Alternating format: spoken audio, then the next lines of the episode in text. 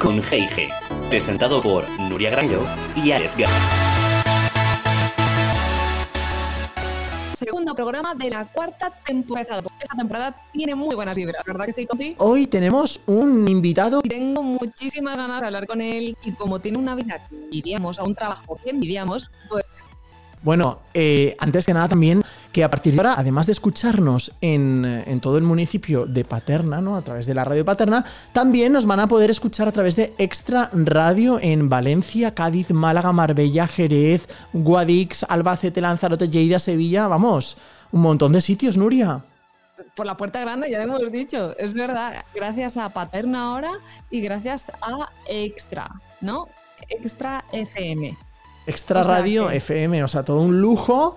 Y vamos a ver, esta semana, ya, ya lo que estábamos diciendo, vamos a viajar. Vamos a viajar con Dani Lora. Dani Lora, director del programa de Jesús Calleja, ¿no? Planeta Calleja. Eso que- es.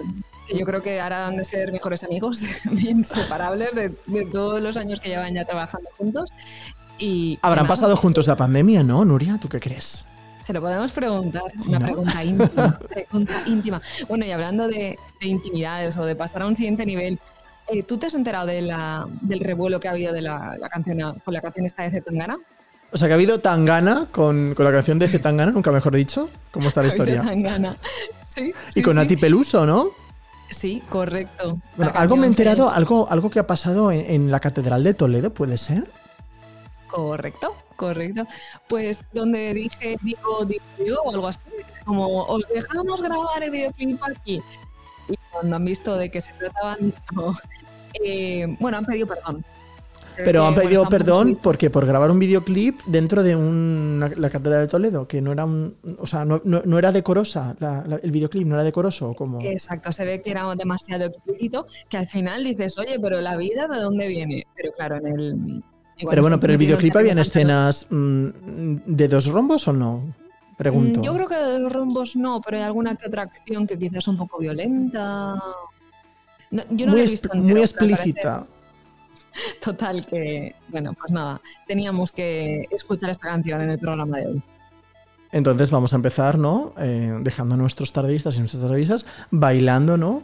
A ritmo de, de Zetangana, ¿no? Y de Nati Peluso con este Ateo, se llama la canción, ¿no? Esto es Tardeo con Heig. Bla bla bla bla bla bla bla bla bla bla bla bla. Chao. Con té de tertulia.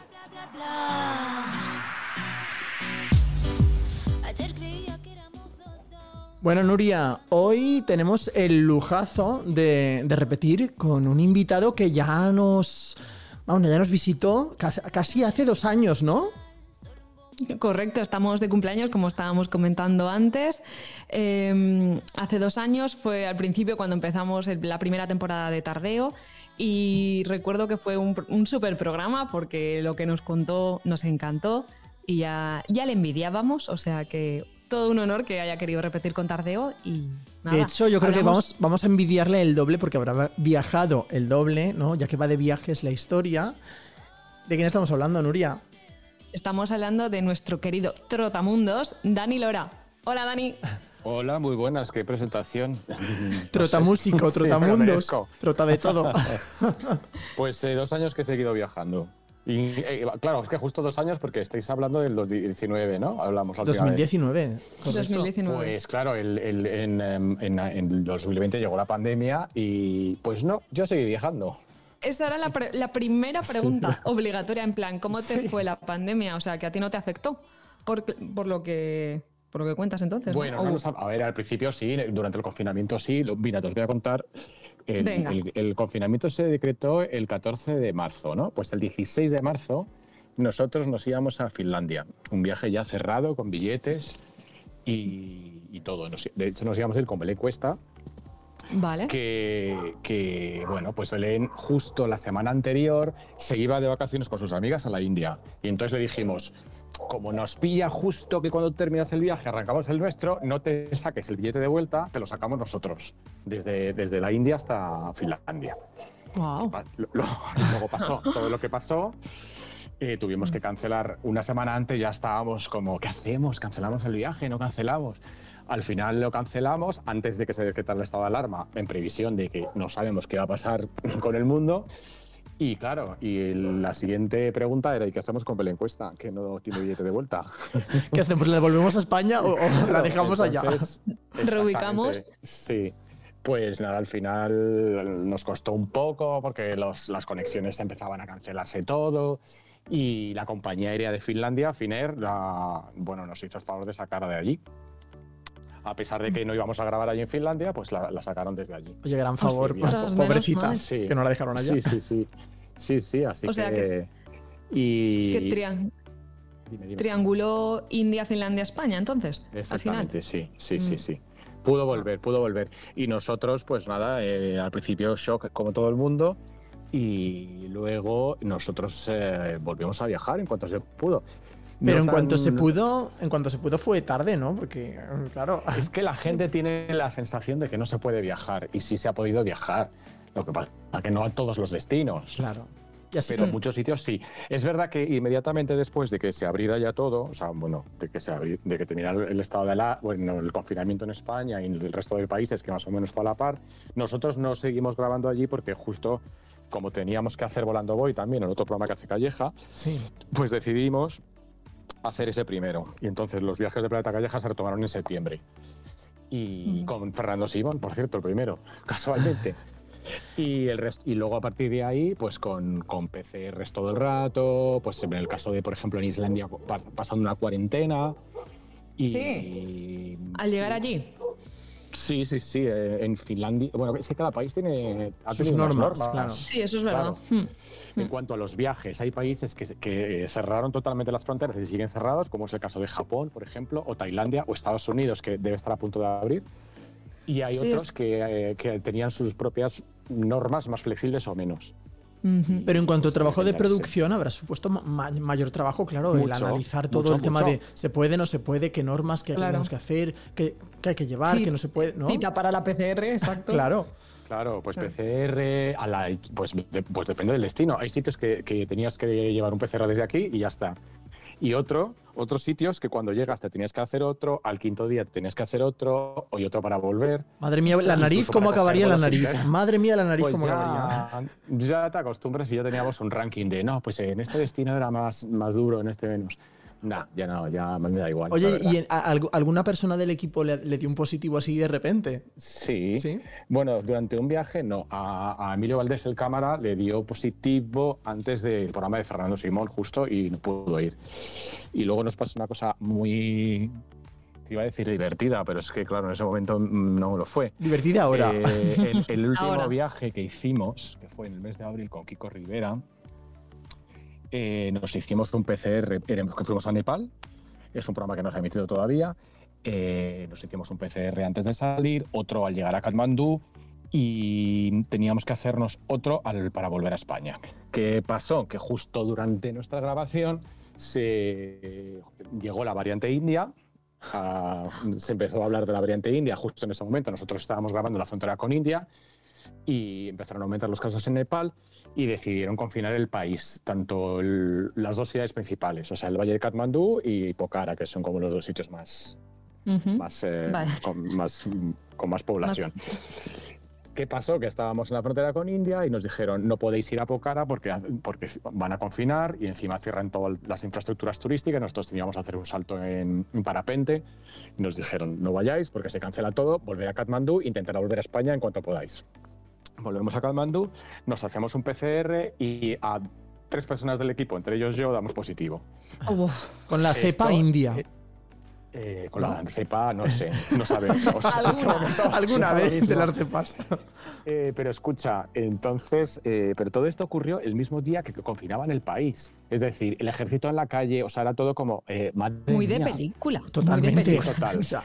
Entonces nos dan tres positivos y nos dicen, bueno, pues vamos a ir a repetiros el test en dos hospitales diferentes. Y claro, todo esto yo que se me moría. Mira, lo único que yo, que yo pensaba era, ¿os acordáis cuando, cuando estábamos confinados que Irene Montero dio positivo como mm, mogollón de tiempo, como mes y pico, Sí. Sí. sin síntomas. Es un, era un positivo digo- eterno, un positivo eterno. Claro, estos. yo digo, esta mujer estaba sin síntomas y dio como un mes y pico positivo. Y yo digo, me muero. Digo, ¿cuándo voy a volver a mi casa? Porque además, justo como tuvimos el parón por, por la pandemia, pues eh, hicimos muchísimos programas seguidos y estábamos reventados. Y este era el último ya después de 11 viajes seguidos.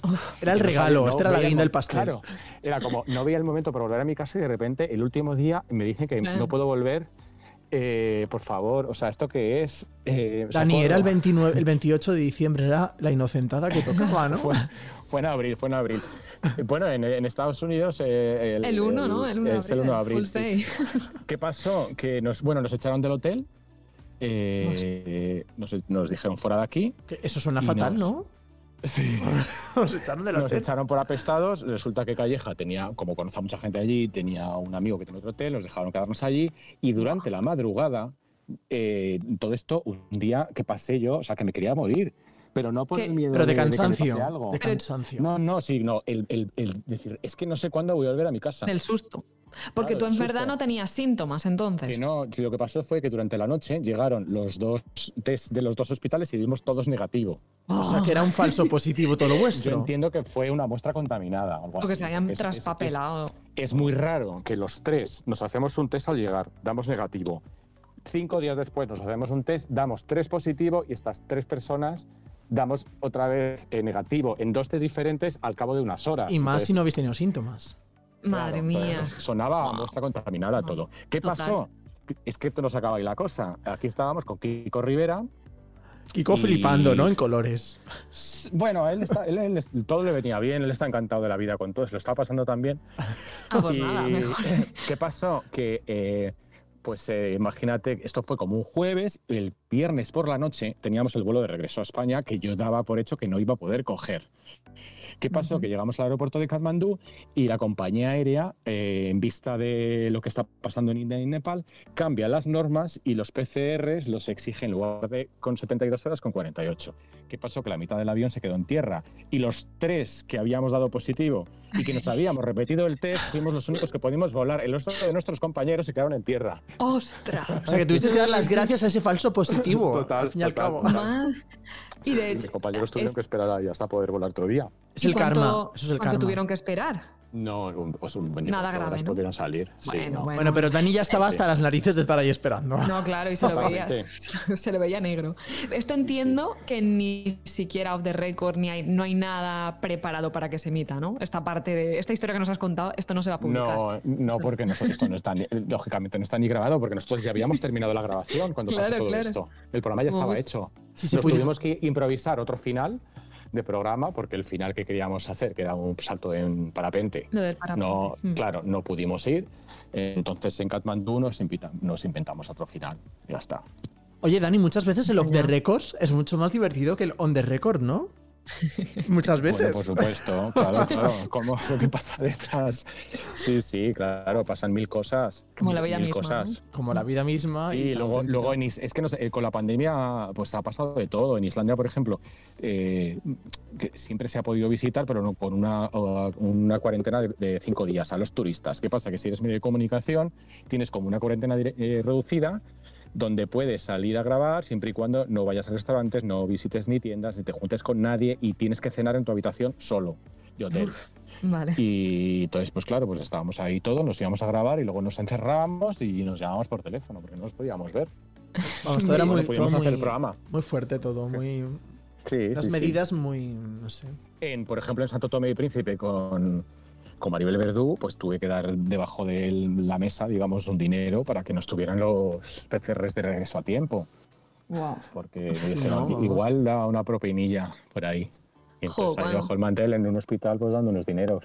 Y tú lo que haga falta, lo que haga falta. pero- Hombre, a ver, Sí, es que sí. también dices, si vas a viajar, tienes que ponerte 10 días antes de cuarentena en el país al que viajas.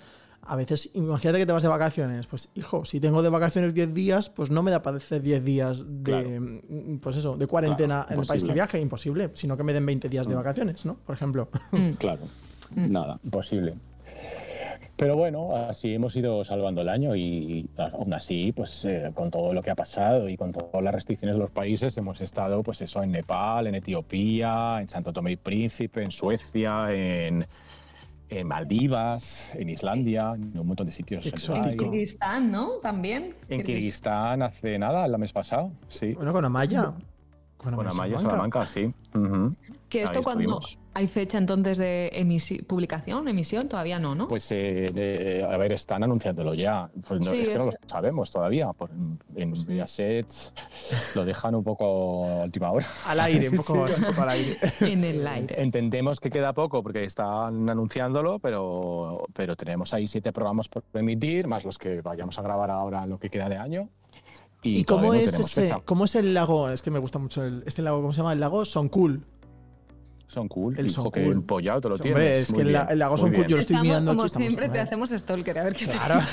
Sabéis de geografía. Me encanta que la gente sepa de geografía. Porque Yo- yo, soy Sí, como, yo soy como el, el típico repelente de, por favor, pero no sabes dónde está no sé qué, que luego me he pensado, la mayor parte de la gente no lo sabe, o sea, no vayas tú de listo. Entonces, soy como el insoportable de la geografía.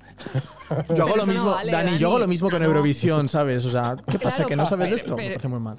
Pero a ver, yo sí. voy a discrepar con vosotros dos, porque vale, a mí me puede gustar la música de Eurovisión, me puede gustar mucho la geografía, pero ni me he recorrido medio mundo, ni me he ido a todos los festivales de Eurovisión. Entonces, perdonadme si no sé dónde está. Pero Nuria, yo te llevo, yo te llevo a Turín. a Turín conmigo te llevo el No, año que viene, tú lo no sabes. podemos- Yo he ido dos veces a Eurovisión, por cierto. Pues el año que viene una tercera, Danis, ¿de qué venir? Invitado Ya estás. veremos.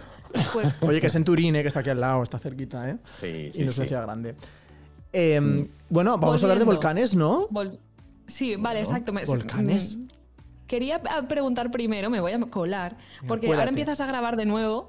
Eh, ¿Tienes ya lista? ¿Cuántos tienes previstos? ¿O todavía o, o está, es una lista que, se, que va creciendo? ¿O ya dices, bueno, tengo bloque de 10 Bueno, más? nosotros vamos a grabar, eh, yo siempre digo, hasta que Jesús Calleja se jubile o Qué nos bueno, todos, porque llevamos, estamos por la temporada 9 y la De audiencia hecho, no baja a ver, tampoco. Dani, es cierto, mira, recordando del programa que grabamos, el, programa, el primer programa contigo, eran 8 o 9 viajes por temporada, Sí, ¿no?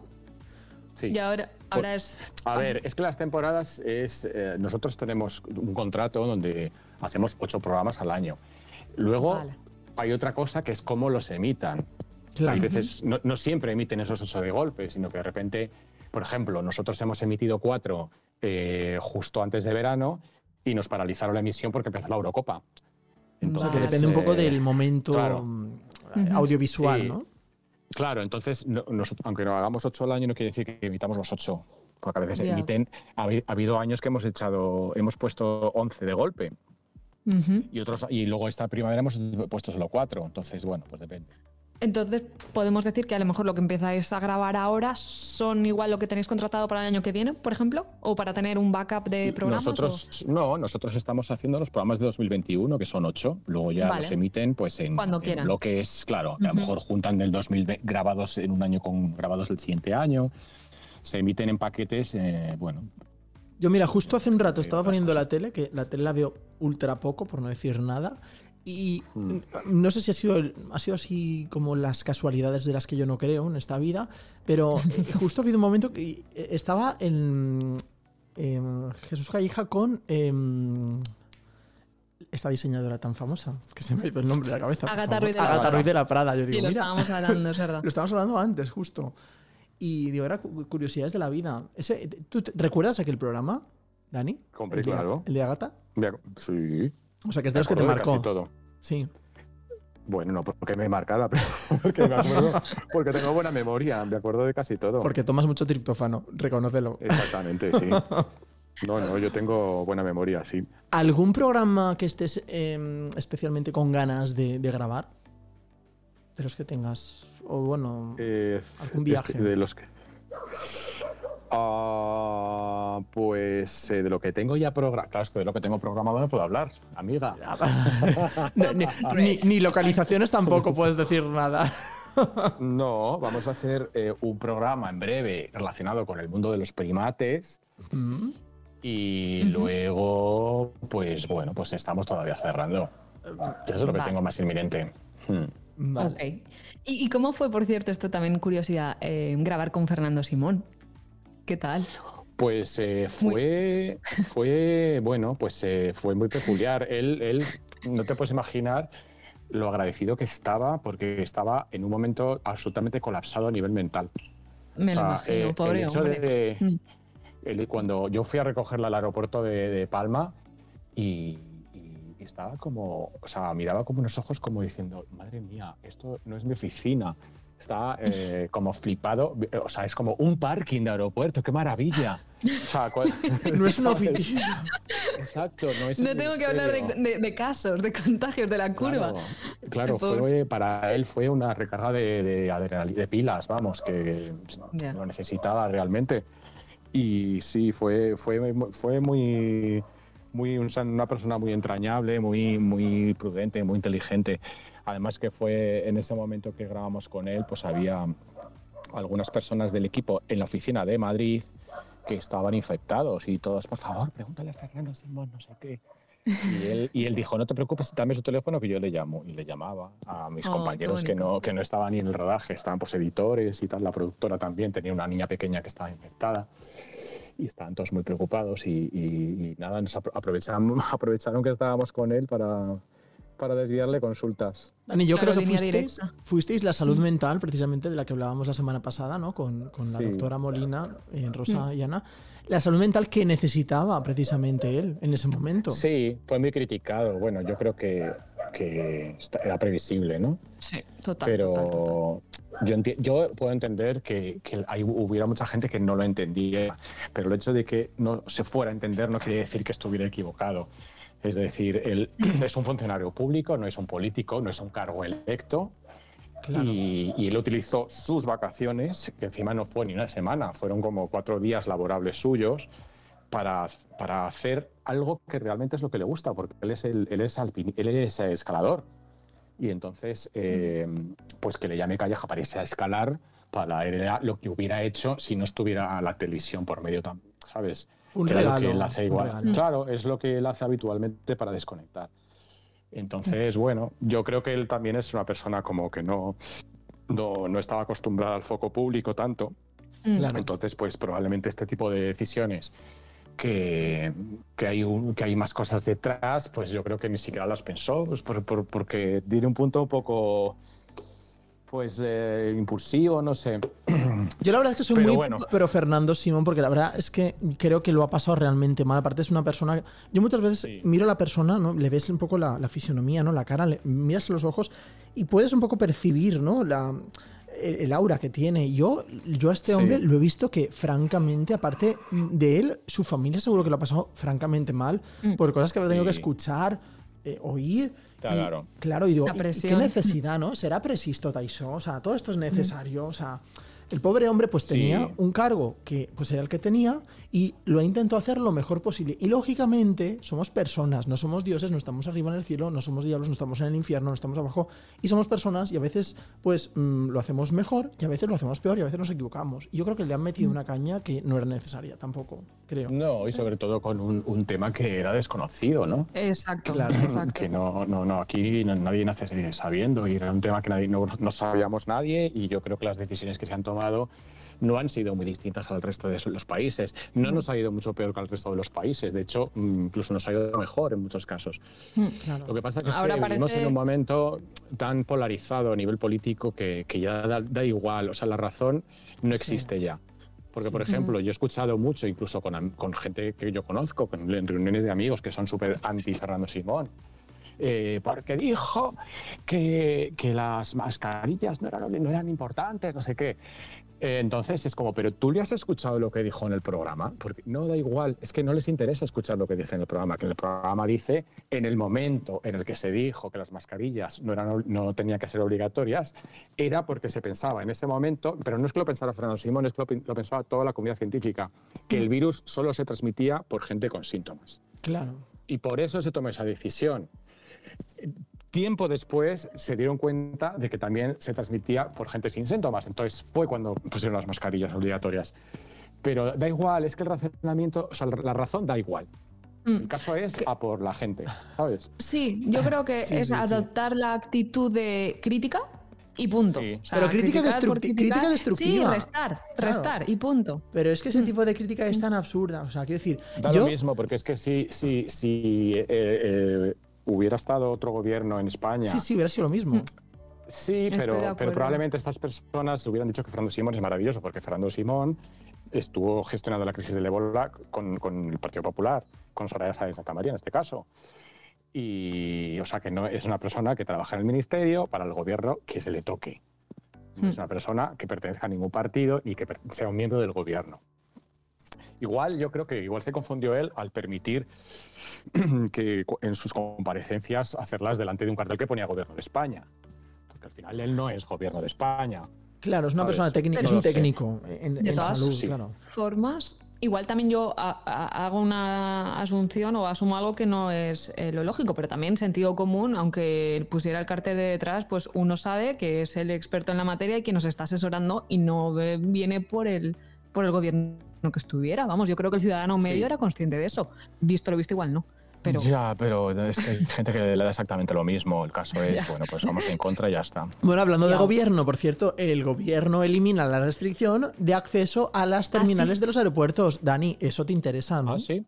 Bueno, desde mm, ayer se aprobó. a partir, exacto, y a partir del 15 de ya entra en vigor. Ya entra en vigor. Del 15 de octubre. Con lo cual, no sabemos, pues, mm, quien quiera ir a recogerte al aeropuerto, Dani, pues mm, va a Ya poder puede. ir Bueno, pues con ya, una pancarta puedo o algo. avisar. Puedo avisar que me traigan, que me traigan flores o algo. Yo, de hecho, mm, bueno, yo hoy tengo una recogida en el aeropuerto, pero creo que no voy a poder ir todavía. Pero Que bueno, está muy bien, más que por la llegada, porque cuando, cuando accedes al aeropuerto eh, te piden el billete para entrar y ahí y se forman colas, la gente se enfada, se quejan y es un poco lío. Así que ahora mucho mejor. Irá más fluida la cosa. Sí, exacto, sí. Yo llevo desde, bueno, no he cogido un avión desde antes de la pandemia. O sea que a ti, Dani, pues como si nada, ¿no? Lo de los aviones, pero yo no, no he vuelto a Sí. viajar. Mi destino ideal es, es, por ejemplo, no sé, mm, Andorra. O sea, lo que esté más cerca. Sí.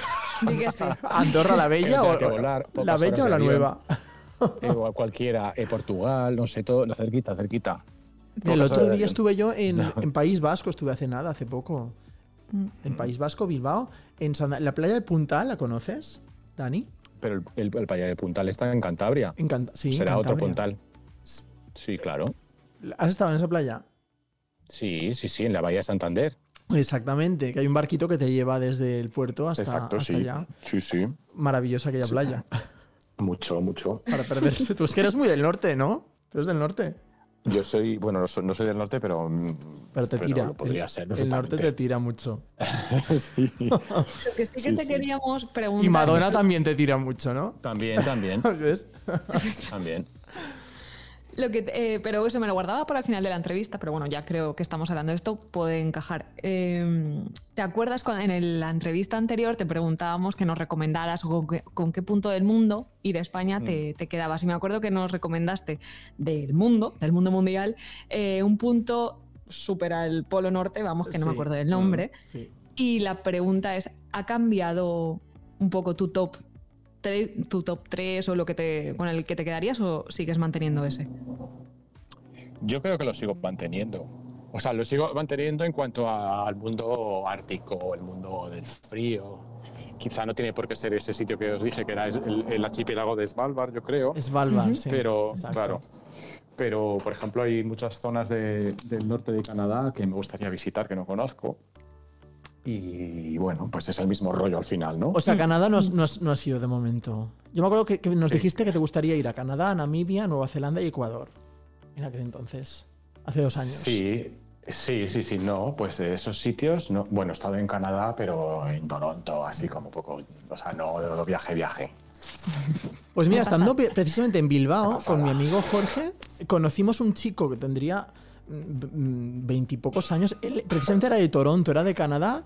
Y estaba solo Mm. y le preguntamos, ¿y tú vienes, viajas solo? Y dice, sí, yo es que pues eh, he terminado mis estudios y ahora como, como viaje para celebrarlo, pues me he venido aquí a Europa y me estoy aquí unos días en Bilbao, luego me voy a Barcelona, luego me voy a, a- a Málaga y, y viajaba él solo desde la otra punta del mundo, desde Toronto. Y digo, ole tú, o sea, te admiro tanto porque me parece algo...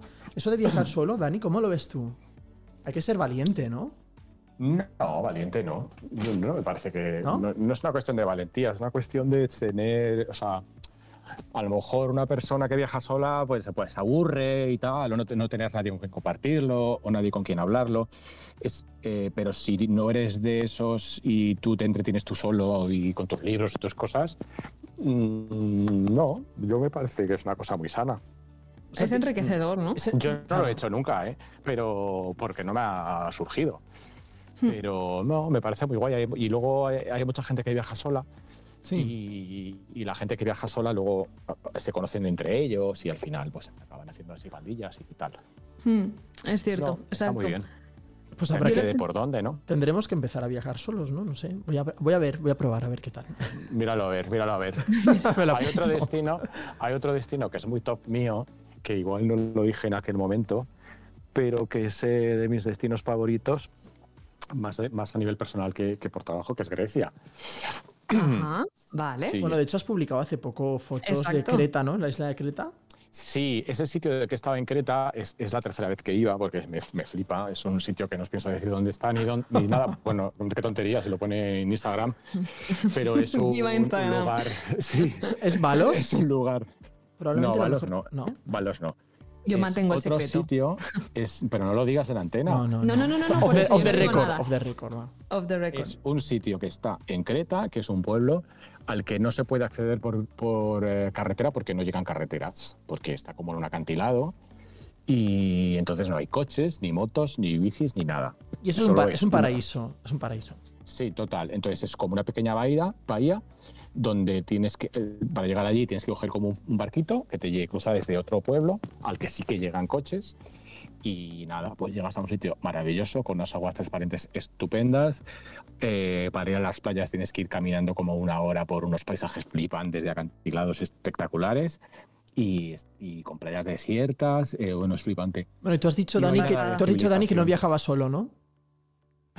Eh, no, no me ha surgido, pero bueno, ese viaje lo hice en pareja. Bueno, pero, Pero- Nuria, y yo nos, Nuria y yo nos apuntamos a ese viaje otra vez, podemos Ah, repetirlo. bueno, ¿Has pero- visto que- Claro. Os, os lo puedo decir luego. Pero sin, sin ningún miramiento, como Claro. enseguida se apunta Alex, ¿eh? Hasta- A lo que Pasa sea. Fíjate, este, este verano puse fotos de ese lugar que os estoy diciendo Sí. y entonces todo el mundo, ¡hala, qué guay! ¿Dónde está? Y yo fui eh, a principios de julio. Bueno, pues en lo que queda de verano hasta septiembre ha ido en la productora de mi programa, eh, uno de los cámaras míos, otro chico que trabaja en el programa de Bertín, que conozco, que a mí me dijo, ¿dónde está? Y se fue para allá. Otra amiga mía que es reportera de Comando Actualidad, que estaba con su familia justo en ese momento en Grecia un mes, pero ah, en plan sin rumbo, Sí. y se fue para allá. Y dijo, venga, me paso. Eh, otra amiga mía que yo voy a hacer publicidad ya de los programas de mis amigos, que está a punto de estrenar a finales de este mes un documental en HBO, una serie documental sobre el caso Baninkoff, con la primera entrevista de Dolores Vázquez. Vale. Y que lo sepáis, muy interesante.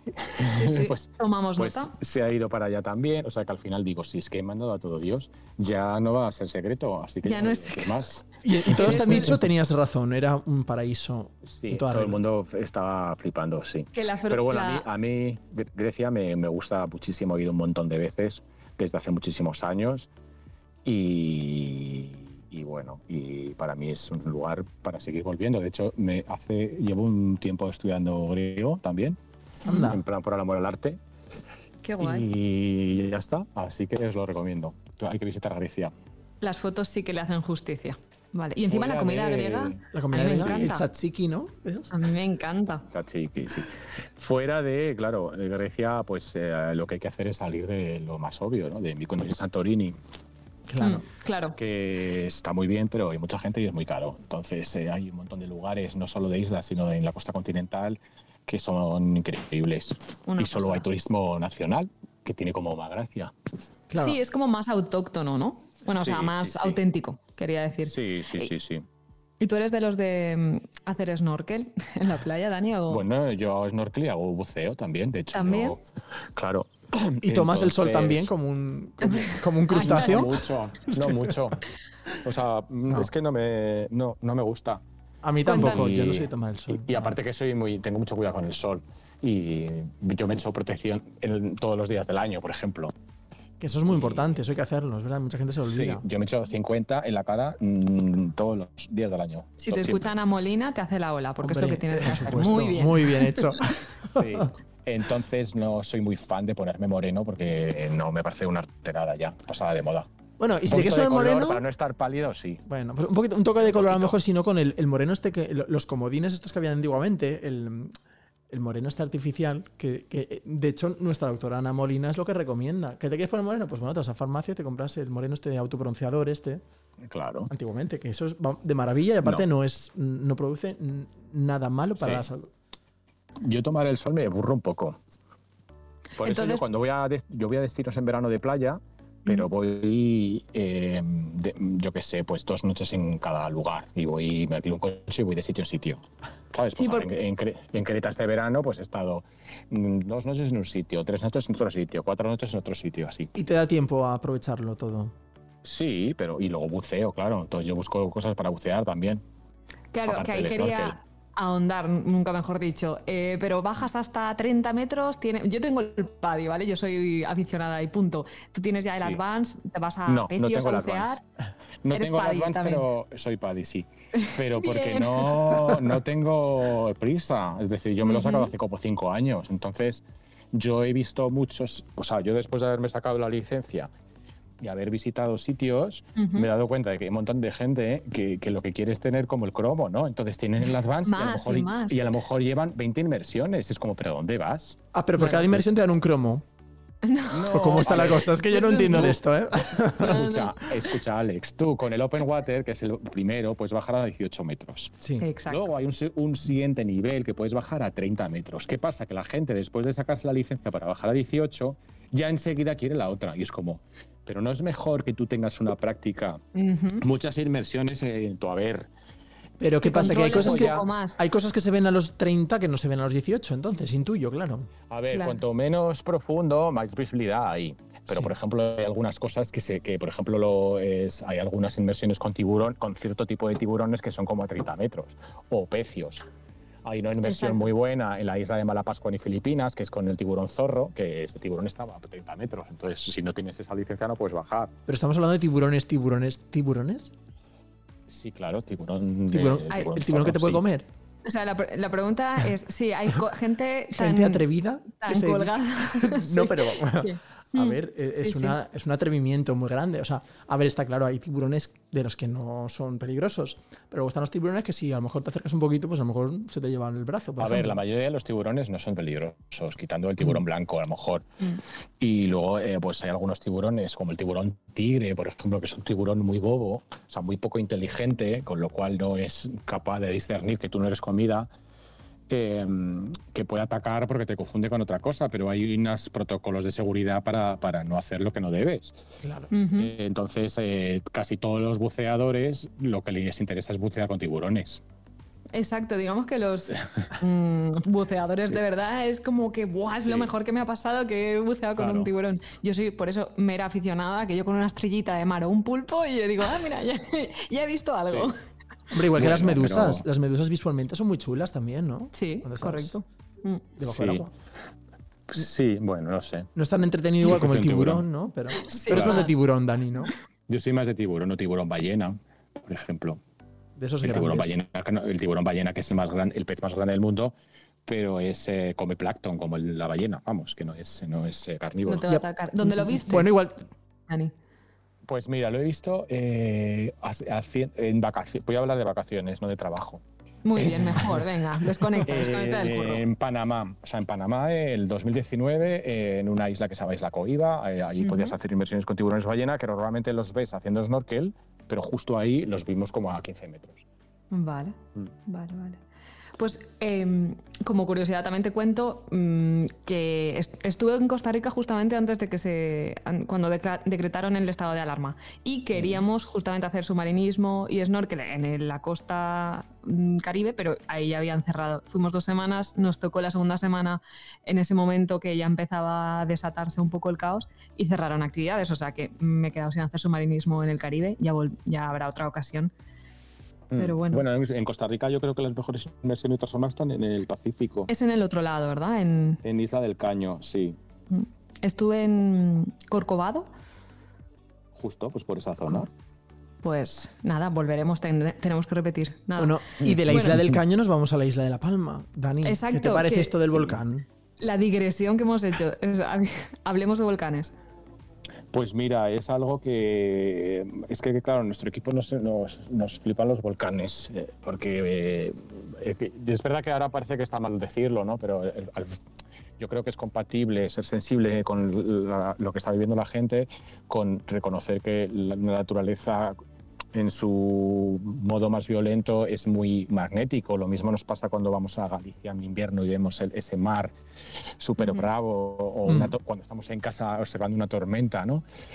Entonces yo creo que es compatible con ser sensible con la gente que ha perdido todo. Eh, pues eh, nosotros eh, nos encantan los volcanes, hemos hecho un montón de programas de volcanes y siempre en nuestra conversación ha estado la isla de La Palma, porque sabíamos que, que, que iba a llegar tarde o temprano, igual que llegó en el Hierro en el 2011 Sí. pues eh, la, la actividad de La Palma es, eh, es mayor y bueno, pues era algo que, que tenía que pasar. Yo no me imaginaba que iba a ser tan, tan bestia, la verdad, Hmm. ni tan destructivo, porque pues parece que está superando las erupciones anteriores. Y es terrible, claro, es terrible. Ya, digamos que ya el drama humano ya es Ya superior a cualquier otra consideración. Claro, de Mm. hecho, y al final la conclusión también a la que llevas, a la que llegas es que la naturaleza al final siempre es la que o sea, esto es imparable, ¿no? Es como un terremoto, ¿no? La naturaleza, pues las fallas ahí chocan y, y se da el Sí. terremoto y es que da igual, al final eh, me cuesta decirlo, ¿no? Pero hay gente que tienes que decirle, es que no somos al final, no somos nadie, ¿no? O sea, la naturaleza manda. O sea, y todo esto... Por supuesto. Mm, si hay uno, pues lo que tú decías, si hay un tsunami, si hay un terremoto, si hay un volcán, es la naturaleza. Mm. Y al fin y al cabo, tenemos que respetar la naturaleza. ¿no? Y eso Nuria yo creo que está muy concienciada también porque ella es muy, mm, vamos, muy ecolo- eh, eh, mm, ecológica. Sí, bueno, pero muy pro sí. sí. Bueno, aparte todos lo somos, pero. Pero cada vez que te das cuenta de que el ser humano está... mm, pues eso, todo el tema de las mascarillas que se tiran al suelo, ¿no? Todo, todo, este, mm, Mm. todo este tema, ¿no? Eh, que, que el ser humano respeta tan poco la naturaleza y al final eh, te das cuenta de que la naturaleza, cuando menos te lo esperas, es la que al final da un revés, ¿no? A la humanidad. Por supuesto, con muchas pérdidas, eh, pues mm, no- no tenemos nada más que ver las, las noticias, ¿no? Para darnos cuenta del auténtico drama, ¿no? Que se está viviendo.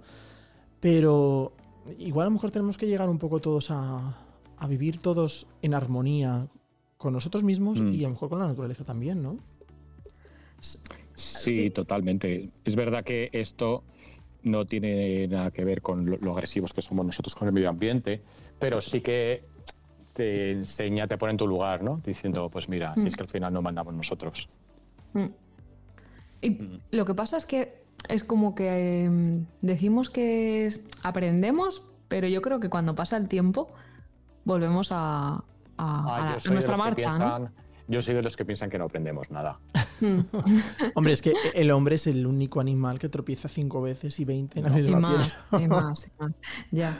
Qué trascendentales estamos, pero es verdad, ¿eh? Es verdad, te pones, mm, te pones a reflexionar. Mira, esa pregunta, esa pregunta eh, en nuestro- a nuestros invitados, después de, de haber pasado el confinamiento, esto lo hemos hecho mucho, ¿no? ¿Tú crees que hemos, el ser humano ha aprendido algo de todo esto?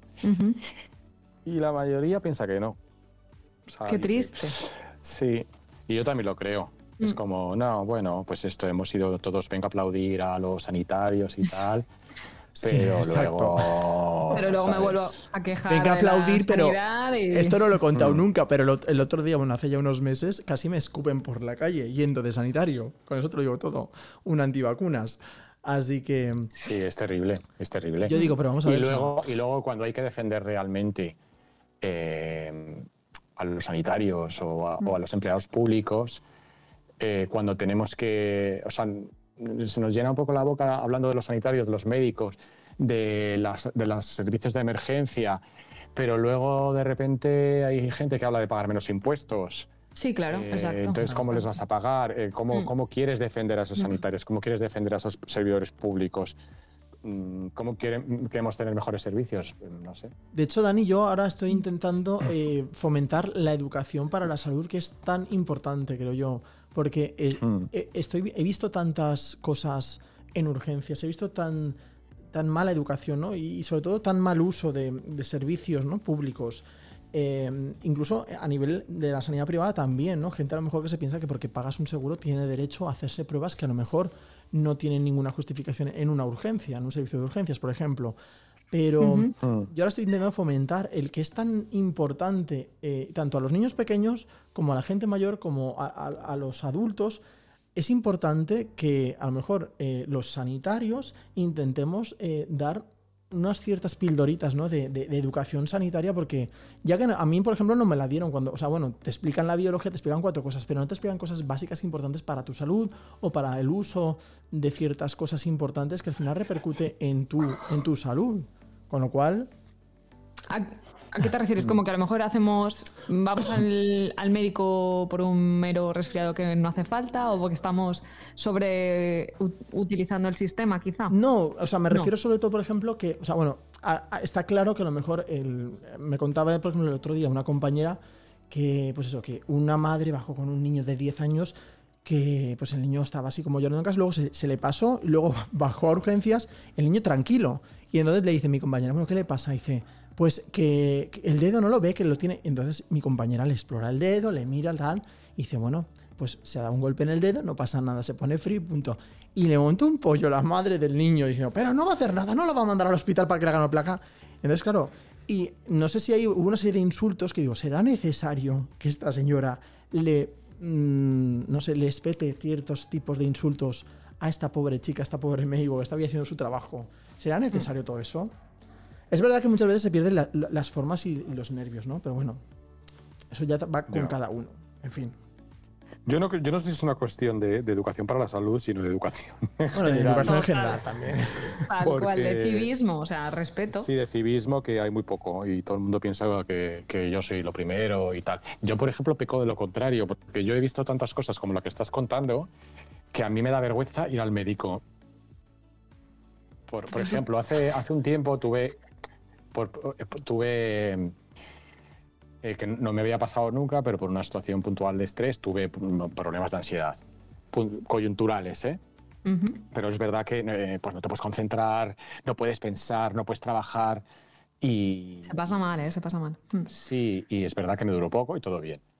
Pero yo digo, es que me da muchísima vergüenza ir a mi médico, que mi médico es súper guay, eh, diciendo que tengo ansiedad y que me dé ansiolíticos porque, ¿sabes? Porque como la gente hace tanto abuso de eso, Mm. ¿sabes? No quiero parecer que estoy, ¿sabes lo que te quiero decir? Sí, sí, sí. Que- que- Chupando que del bote. Tú te pusiste ya a pensar Sí. en lo que él podía pensar, que, o sea, era ya, ¿no? Como... Sí, yo digo, veo tanta gente que abusa de, de este tipo de, de medicación, que va al médico por cosas muy poco importantes a lo mejor.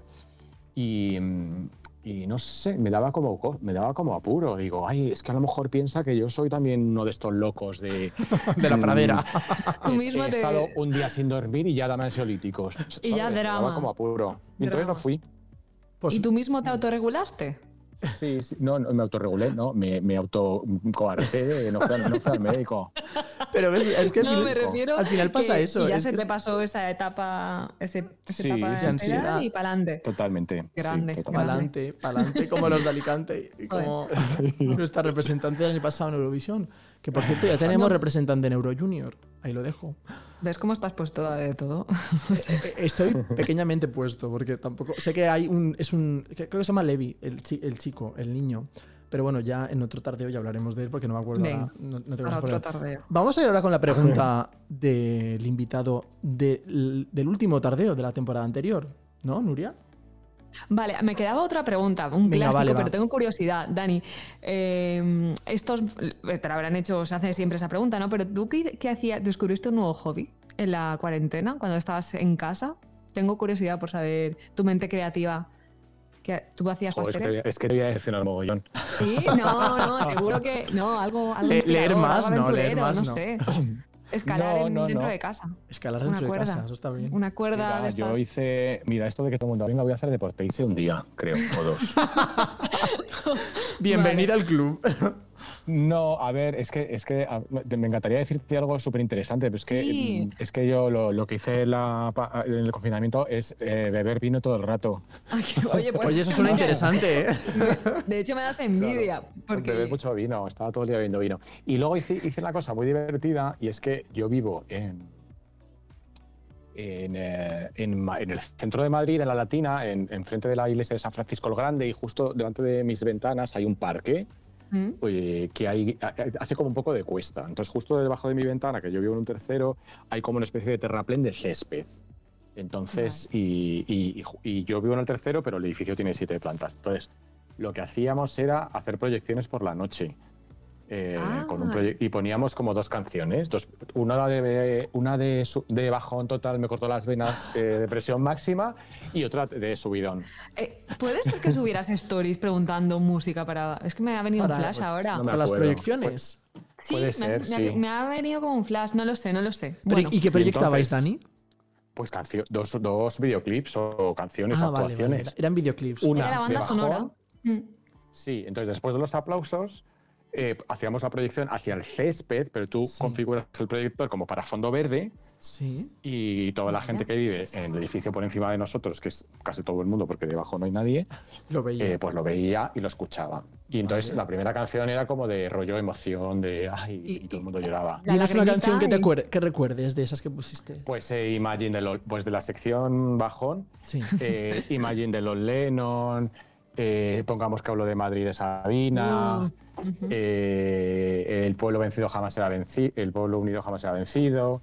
Y las de Y subidón, pues- Madonna, pues, ¿no? eh, Madonna. No, no, pusimos, eh, pusimos eh, Reggaetón. Sobreviviré de Mónica Naranjo. Ah, sí, sí, sí. Sobreviviré, claro. Me parece que pusimos Bailando de Alaska, Sí. de Fangoria. La versión de, nueva de Fangoria de, Bailando y no, y no me acuerdo qué más, pero vamos, de ese rollo. Vamos que no. Y I Will Survive también de Gloria Gaynor. No os aburristeis, ¿no? No, es verdad que nos duró muy poco porque en cuanto cambió el hora- el horario, Sí. pues ya después de los aplausos ya era de día. Ya se acabó la proyección. Entonces ya no hay proyección. Ya no se ve nada. No, no, no. Duró pues eh, desde el, desde el que empezó todo a mitad de marzo hasta final, o sea, dos semanas. Hasta que cambiaron la hora. Bueno, Bueno. pues vamos a dejar que te cojas tu copa Es verdad de que también te- eh, pa- nos pasó otra cosa en el confinamiento y es que A ver. el día, mm, el 14 de marzo, según salía Pedro Sánchez en televisión, Sí. eh, mi chico con quien vivo Sí. me, dice, me dice, tengo fiebre. Y yo, bueno, ya está, ya está el, fo- el folclórico. Eh, ya está el copero este. Y efectivamente tenía fiebre y... Y tenía todos los síntomas. Bueno, tenía todos los síntomas al cabo, pero empezó con los síntomas en ese momento y estuvo mal. Eh, Ostras. Y Pero- momento en el que pensábamos que nos íbamos a morir pasado mañana. Pas- con donde no había nada de información, donde eh, la Comunidad de Madrid habilitó un teléfono que no te, no te lo cogían jamás y cuando te lo cogían no es como, como si cogieran a unos teleoperadores que estaban vendiendo seguros y los ponen a hacer esto, que no tenían, no- ellos mismos no tenían ninguna información y fue muy, muy complicado. Madre mía. Eh, de hecho, una- eh, eh, cuando ya llevaba como 10 días, eh, empezó a perder el gusto y el olfato, entonces algo se escuchaba de, de este tema, entonces Ujú. llamó por teléfono otra vez y le, básicamente le, le se rieron de él. ¿Qué dices? Uah, Sí. Encima, ah, o sea- eso, eso es un falso mito, jajaja. Y es como, a ver, que no es que lo haya escuchado, es que, es que me he bebido un vaso de vinagre y no me sabe a nada. Ah, jajajaja, vinagre, eso sí, eso sí que mata.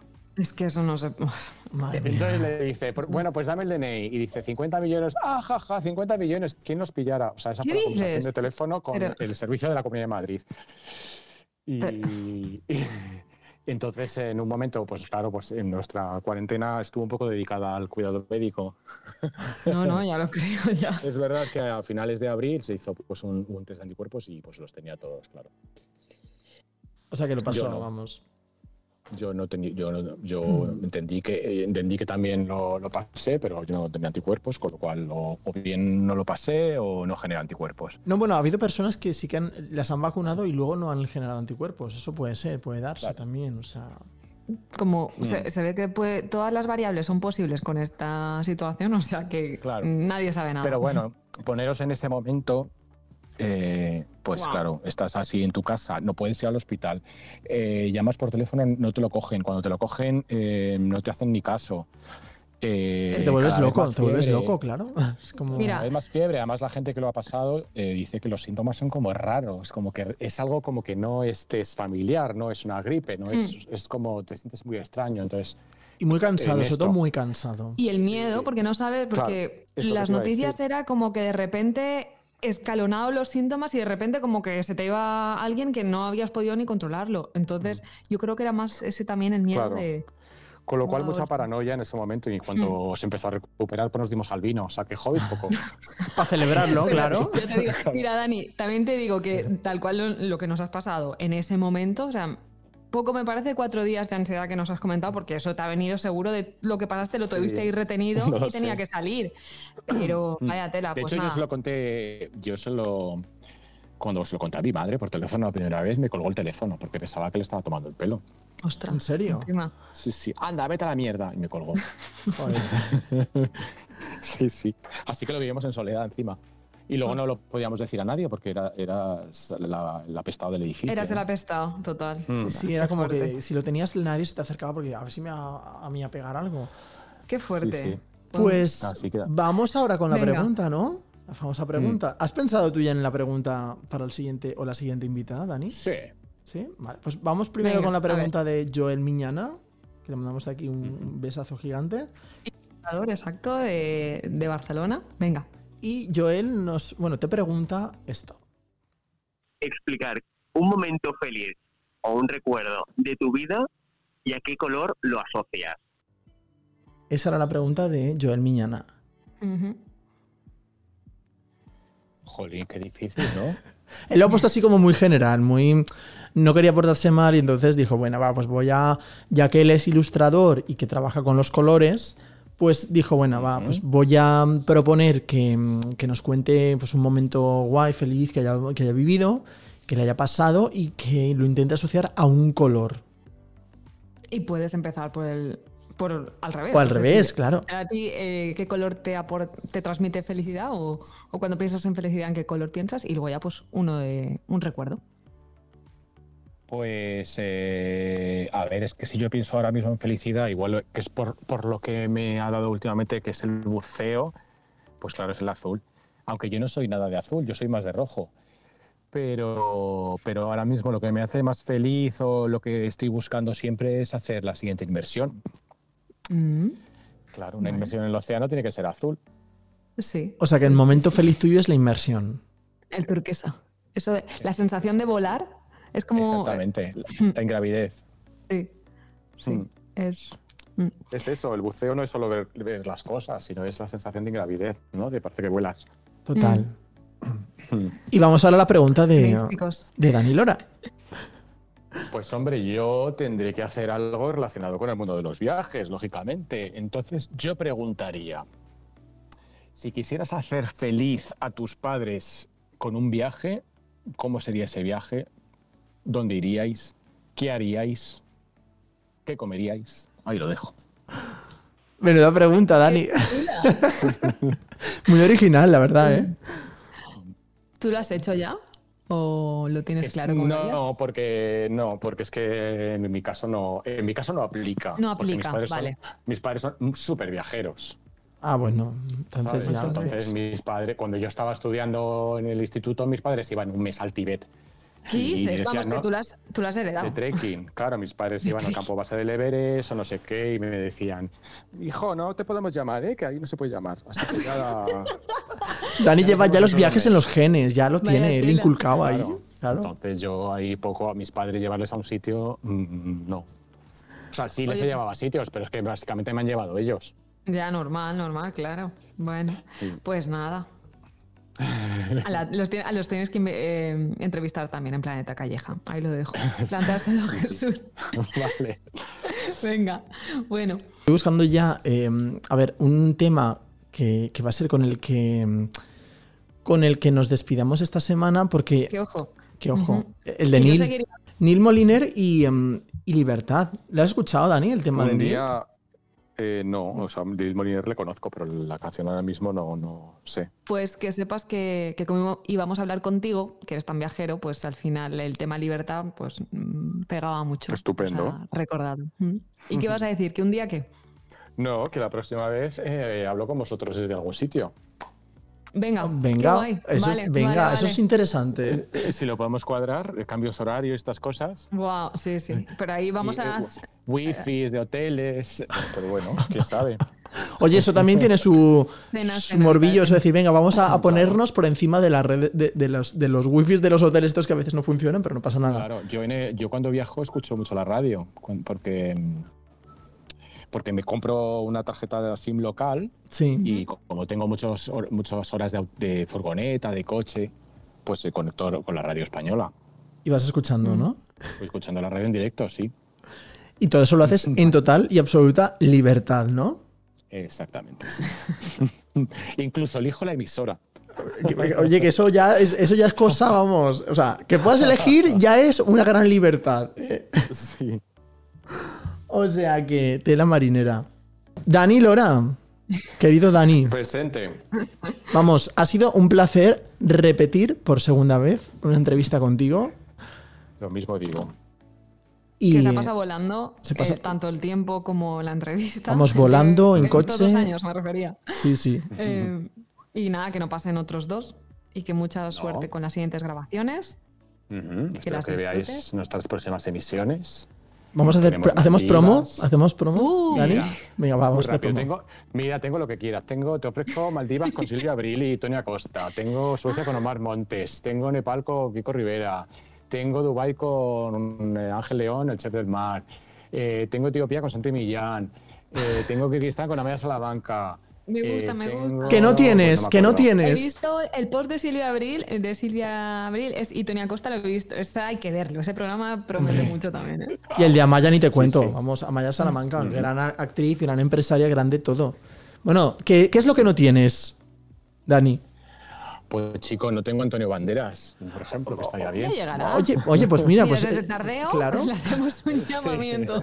Nosotros te lo llamamos de tardeo. Te decimos, Antonio, Venga, mira, vale. Dani quiere voy a hacer gra- una qui- cosita. Claro, quiere hacer cositas contigo. ¿Tú quieres? Sí, pues ya está. Aparte, mira, Antonio Banderas está ahora, dentro de poco está en Madrid con su con su nuevo proyecto.